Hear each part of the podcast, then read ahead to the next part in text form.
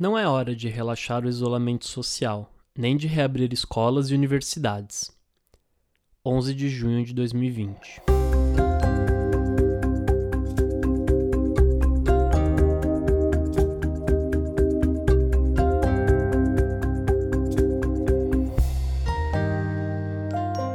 Suspensão do calendário escolar já. Os efeitos da pandemia na educação afetaram um bilhão e meio de estudantes em todo o globo, devido à paralisação das atividades presenciais nas escolas e universidades, segundo a Unesco. Ainda de acordo com a organização, todos os países afetados pela pandemia de Covid-19 adotaram algum mecanismo de educação à distância, EAD, ou ensino remoto, tanto na educação básica como no ensino superior, como aulas remotas, envio de atividades via correio, atendimento domiciliar de professores, entre outros, além de readequações dos calendários letivos. A aplicação de mecanismos EAD já era uma realidade no ensino superior em muitos países e agora se expressa com contundência também na educação básica. De acordo com especialistas, essa modalidade tende a permanecer mesmo no pós-pandemia. Para além dos debates de como utilizar as novas tecnologias para o processo de ensino e aprendizagem, uma das características deste avanço da EAD, ou ensino remoto na educação básica, são os contratos dos sistemas de educação com grandes corporações de tecnologia de informação e comunicação, como Google, Microsoft e operadoras de telefonia móvel os quais, inclusive, figuram na lista dos setores burgueses que mais lucraram até o presente momento na pandemia. Ou seja, os governos estão aproveitando a pandemia para avançar na privatização da educação, entregando vultuosos recursos públicos para as mãos das grandes corporações. No Brasil, apesar das disputas políticas e institucionais entre o governo Bolsonaro e governadores e prefeitos, que marcaram os debates sobre a necessidade da aplicação de medidas de isolamento social, o MEC de Ventralbe, além de relutar no adiamento do Enem, respaldou a continuidade do ano letivo nas redes estaduais e municipais, com a adequação do calendário letivo dos atuais 200 dias para o cumprimento do mínimo de 800 horas, e o cômputo da EAD em suas diversas formas, como o cumprimento do exigido pela LDB, e consequente fechamento do ano letivo, apesar da pandemia. A despeito das diferenças na forma de como governos estaduais e municipais têm aplicado o ensino remoto, predominam a ausência de uma construção democrática sobre como atender os estudantes diante da suspensão das aulas presenciais, um acúmulo de ataques aos trabalhadores em educação, suspensão de contratos de trabalho dos setores precários ou terceirizados, controle da atividade docente, aumento do assédio moral, entre outros. Esse quadro tem apresentado um aumento do esgotamento mental e emocional na categoria, devido às duplas ou triplas jornadas de trabalho.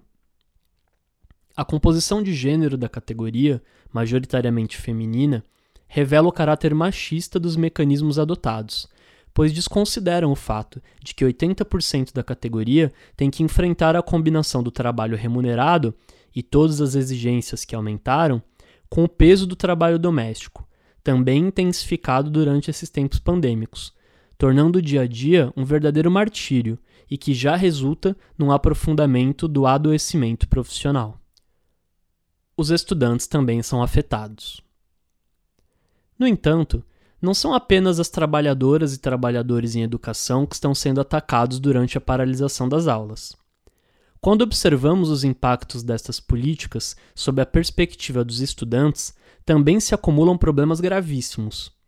As medidas adotadas estão aprofundando as já gigantescas desigualdades educacionais, decorrentes da desigualdade social, devido às dificuldades que estudantes mais pobres têm enfrentado para ter acesso às ferramentas adotadas pelos governos para a continuidade dos estudos.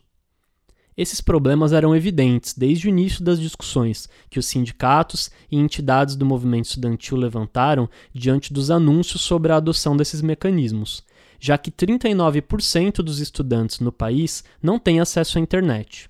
15 milhões de crianças e adolescentes estão abaixo da linha da pobreza,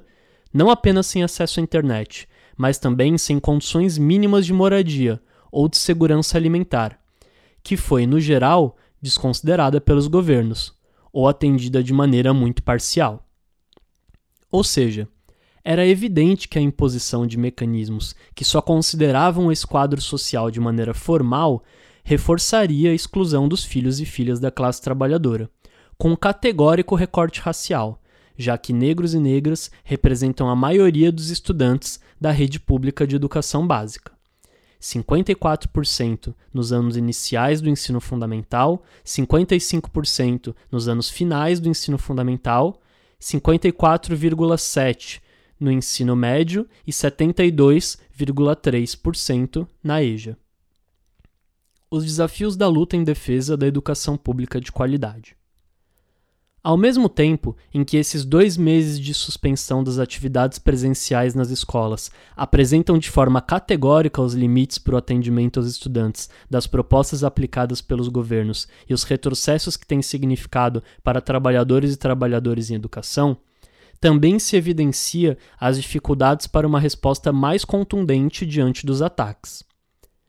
A ausência de uma resposta categórica da Confederação Nacional dos Trabalhadores em Educação, a CNTE, e das entidades do movimento estudantil, no sentido de organizar a luta unitária em defesa da suspensão do calendário escolar durante a pandemia e do debate democrático sobre o que fazer com o ano letivo no pós-pandemia,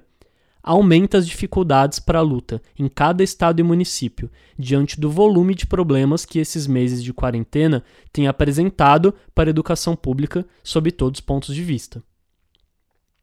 Esse quadro de fragmentação e de silêncio precisa ser urgentemente revertido,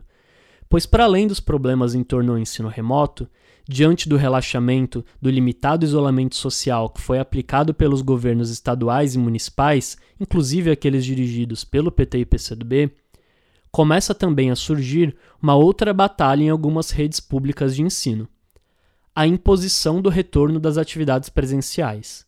mesmo diante da escalada da pandemia no país, que nos últimos dias alcançou a média de mil mortes diárias.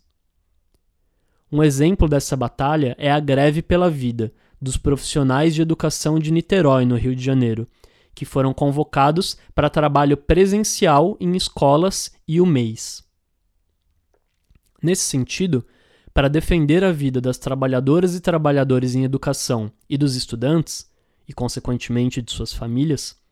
é necessário que a CNTE convoque uma reunião de seu Conselho Nacional de Entidades para organizar a luta nacional de forma unitária com as entidades do movimento estudantil, para defender a educação pública desses ataques aos direitos de todos e impedir que os governos estaduais e municipais, sob a pressão dos empresários e do governo genocida de Bolsonaro, transformem as escolas em pontos de contaminação e disseminação da Covid-19, colocando ainda mais em risco as vidas da população trabalhadora preta e periférica.